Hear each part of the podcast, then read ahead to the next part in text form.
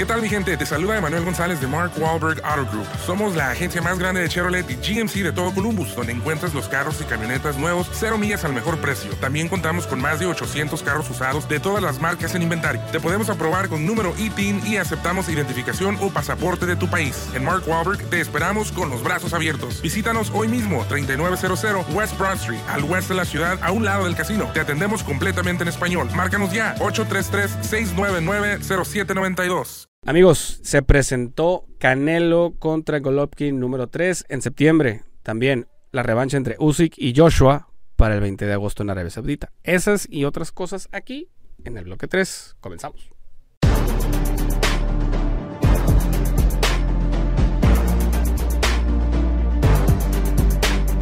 Y bueno amigos, bienvenidos. Bloque 3. Aquí su amigo, su pana, su brody Esteban Franco, juez analista de boxeo. 17 de septiembre, T-Mobile Arena. Canelo Álvarez contra Gennady Golovkin, la número 3 por el campeonato indiscutido absoluto de peso supermedio.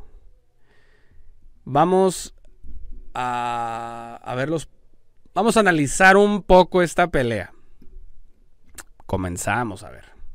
Miren. Eh, Golovkin, uno de los mejores pesos medios de todos los tiempos, sube por fin de peso a 168 libras, lo que no ha hecho en toda su carrera, a retar a Canelo por el campeonato supermedio absoluto. Uh, un Golovkin ya con 40 años de edad. Canelo en ese momento va a subir ya con 32 años. Sí, con 32 años de edad. Eh, ¿Qué lectura hay sobre esta pelea? ¿Quién gana? ¿Quién pierde? ¿De qué manera? Les voy a platicar más o menos cómo va a estar el cuadro. Para mí, sinceramente, yo creo gana Canelo Álvarez. No. Yo sí veo una posibilidad remota, fíjense, remota, pero sí veo la posibilidad de que Canelo detenga a Gennady Golovkin. No que lo noque tal cual, pero sí que lo detenga en el 10, 11, 12 por acumulación de golpes. Eh, creo que Canelo tiene el juego del, del, peso a su favor, a pesar de que Golovkin y Canelo son físicamente muy similares. Creo que a veces hasta Golovkin se ve un poquito más grande que él. Pero aparte tiene la ventaja Canelo de la edad, sinceramente, de la edad. Y hay un aliciente muy cañón que nadie está tomando en cuenta en este momento. Y es que Canelo viene de una derrota. Canelo va a salir desde el primer minuto de esa pelea a tratar de noquear a Gennady Golovkin. Sabe que va a estar complicado y sabe que quizás no lo vaya a poder noquear. Él lo sabe. Pero va a buscar la pelea y, va a tratar de noquearlo. Qué bien, ahorita ya, ya se ha declarado mucho de que es una situación personal para Canelo, por lo que cuando Canelo dio positivo por clenbuterol y se cayó esa pelea, Gennady Golovkin le dijo tramposo, lo acusó de tramposo y se lo tomó de una manera muy personal. Sin embargo, creo que se ha como... Se ha quitado realmente el foco de la pelea para ya aventarlo a una óptica más personal. Les voy a decir por qué. Hay un video por ahí. Deberían de buscarlo. Pero hay un video por ahí donde Eddie Hearn, el promotor de Matchroom Boxing, y perdón si piso callos aquí, eh, pero es la verdad. Donde él le dice tramposo a Canelo donde él está diciendo tramposo a Canelo. Y ahorita él es el promotor de Canelo. Entonces, a ver, no, no, no desviemos la atención de como realmente es. No desviemos las cosas. Así son, pero no las desviemos. ¿Qué se puede, qué se puede hacer al respecto? Eh, creo que Canelo tiene, tiene, un, tiene dos motivaciones muy grandes por las cuales entrenar. Y yo pienso que esa es la aliciente de Canelo para noquear a Golovkin. Primera es personal, según él. Y la segunda viene de perder. Él ahorita lo que quiere es. Ahorita no busque quién se la haga, sino quién se la pague, ¿no? Así, así. Esa es la realidad, como cuando te levantas de malas. Y vámonos. Cuando se presenta la pelea, se presenta, perdón, la conferencia de prensa. Ustedes notaban a un Canelo, y la verdad, hasta raro, ¿no? Un Canelo molesto, un Canelo enojado, un Canelo de malas. Y un Golovkin como si nada, ¿no? Ah, eh. Pero les voy a decir algo, ya Golovkin ya se ve viejo. Ya se ve viejo. Y un Canelo así enojado. Creo que va a ser una pelea buena. Eh, no sé si tan buena como las primeras dos. Yo pienso que sí. Sin embargo, creo que en esta pelea, fíjense lo que les digo, esta pelea es más difícil que pierda Canelo Álvarez.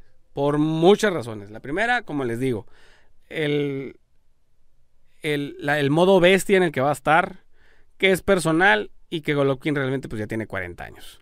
O sea, ya, ya no es lo mismo de hace 5 años cuando pelearon. No es lo mismo. Eh, entonces, puede cambiar, sí puede cambiar un poco las cosas. No estoy diciendo que Golovkin vaya a hacer un mal papel, yo creo que no. Eh, puede o no hacer diferencia de 160 a 168, sí va a haber diferencia. Sin embargo, como les digo, al momento de rehidratar, creo que la ventaja va a estar del lado, va a estar muy pareja. Porque como les digo, físicamente como que Golovkin es un poquito más grande que Canelo. Poquito. Pero también ya está más viejo. O sea, es una persona más sólida en la 160. Vuelvo y les digo, para mí gana Canelo por decisión con, con una con una óptica a un posible knockout técnico también a favor del tapatío y no se me haría extraño, la verdad. No se me haría extraño, pero a, lo que me han dicho, digo, gente, peleadores que han hecho sparring con los dos, dicen que Golovkin está durísimo, durísimo, durísimo, que pega durísimo, muy, muy, muy duro. Y que es muy duro. O sea, él físicamente es muy duro y para tirarlo, pues es una misión imposible, ¿no? Entonces, eh, ahí es donde, donde vamos a, a ver si realmente eh, de, qué están, de qué están hechos estos dos peleadores después de tanto tiempo de no pelear entre ellos. Vuelvo y lo repito, para mí gana Canelo por decisión con una leve posibilidad de ganar por knockout técnico. Eh, ojo, también si por alguna circunstancia Canelo es que no, la verdad es que no lo veo perdiendo. 160 subido a 168.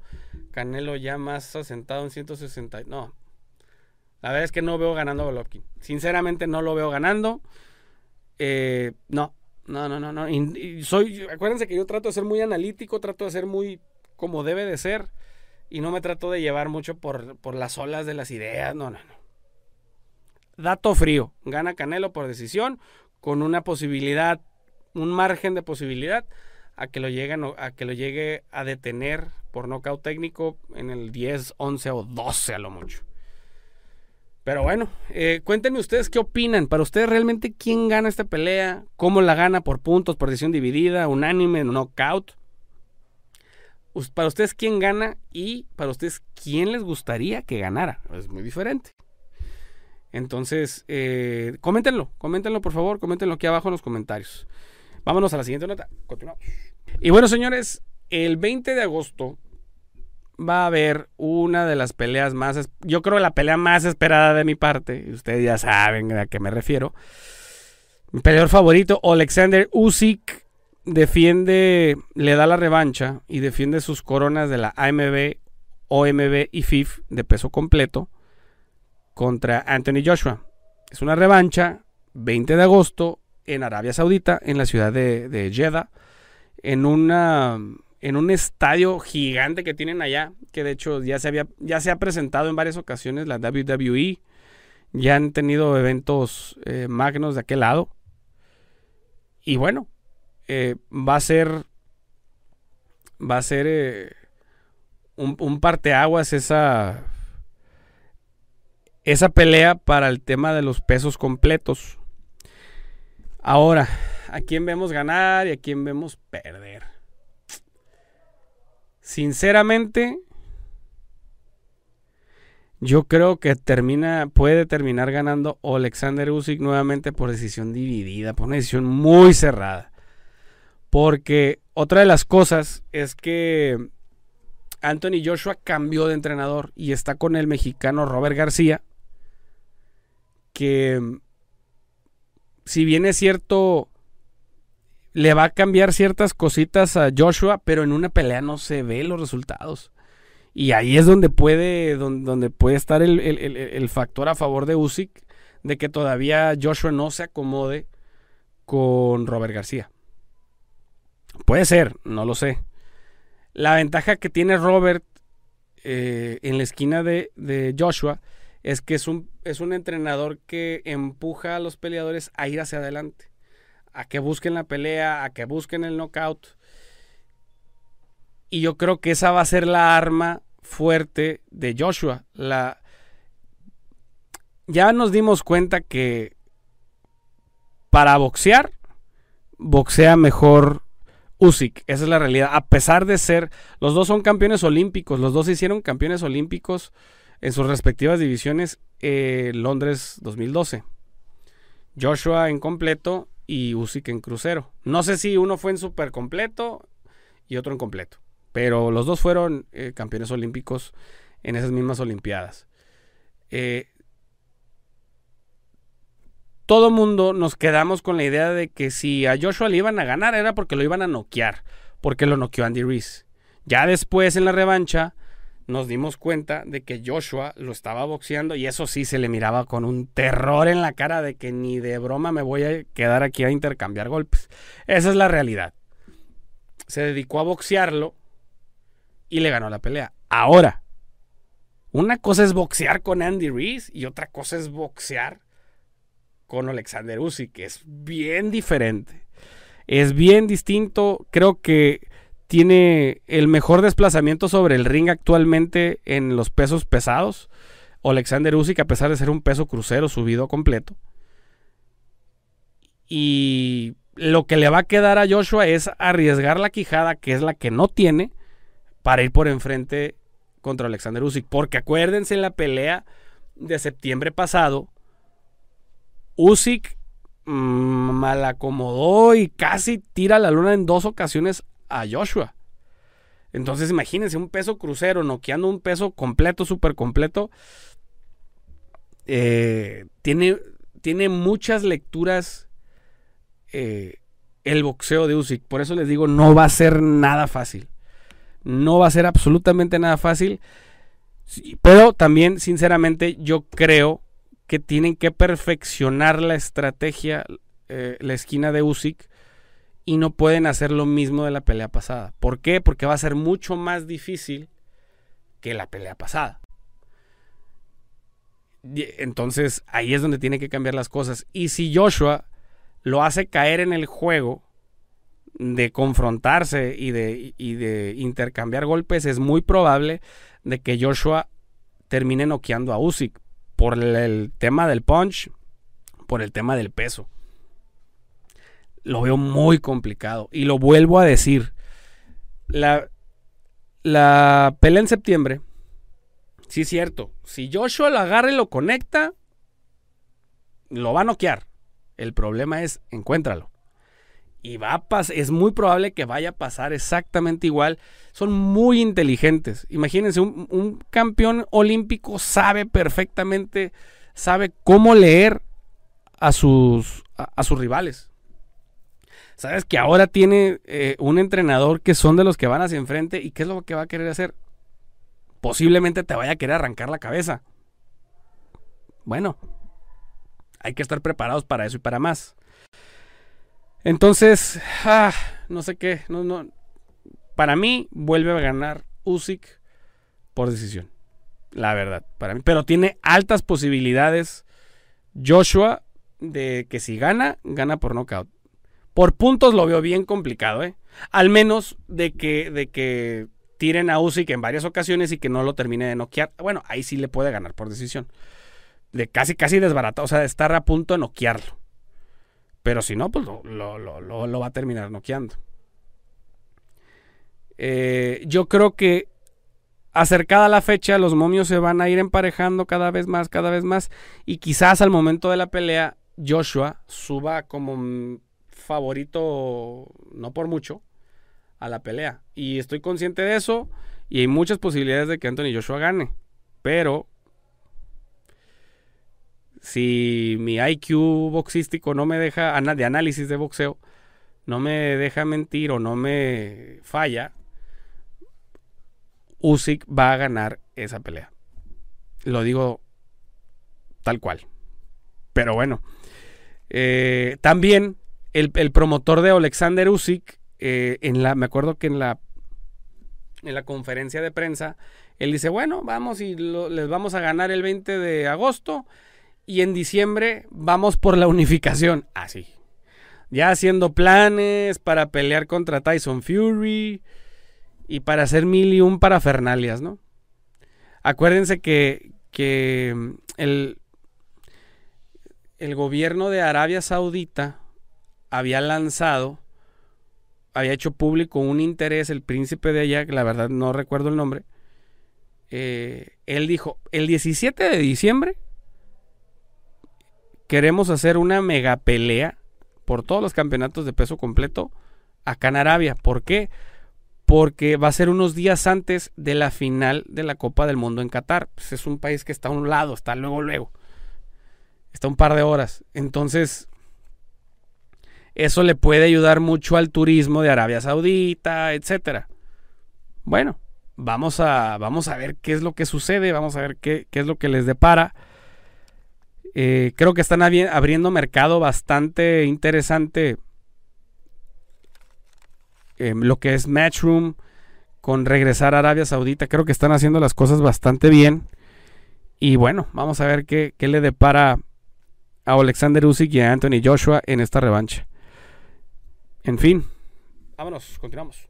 Y bueno, señores, para cerrar el bloque 3, em, este fin de semana pelea en Londres, Inglaterra, Joe Joyce contra Christian Hammer por el, por una eliminatoria de peso completo del CMB. Eh, si mal no recuerdo esta pelea, no sé si va a ser por The Zone o va a ser por ESPN. Pero eh, es, una, es una buena pelea. Es este Joe Joyce,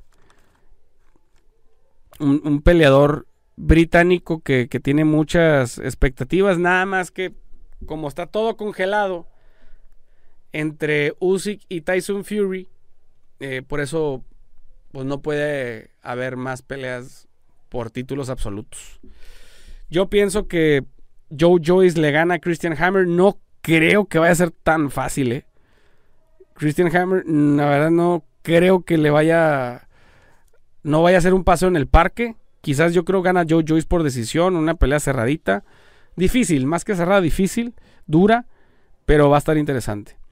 Por otro lado, en Queensland, en Australia, va a pelear eh, Myris Bradys contra Jai Opetia por el campeonato de la FIF de peso crucero. Em, este Mary Bradys es uno de los campeones de peso crucero que en su momento se estaba hablando para que peleara, que unificara la división de los cruceros con este contra Ilunga Macabo, ¿se acuerdan? Este peleador de que se iba a pelear con Canelo y de que esto y de que el otro, bueno, contra él. Hay que ver, hay que ver este qué le qué le, le puede deparar a, a Mighty Brady's y que esta unificación se, se, se pueda hacer. Pero bueno, señores, llegamos al final de este programa del bloque número 3. Eh, señores, muchas gracias por, por estar con nosotros, por estarnos acompañando eh, a Boxeo Analítico a través de Imagen TV durante un año y medio. Muchas, muchas gracias. Eh, síganos en nuestro canal de Boxeo Analítico. Estén pendientes. Vamos a estar en otras plataformas también. Y gracias, gracias por estar ahí con nosotros. Y bueno, señores, hasta luego.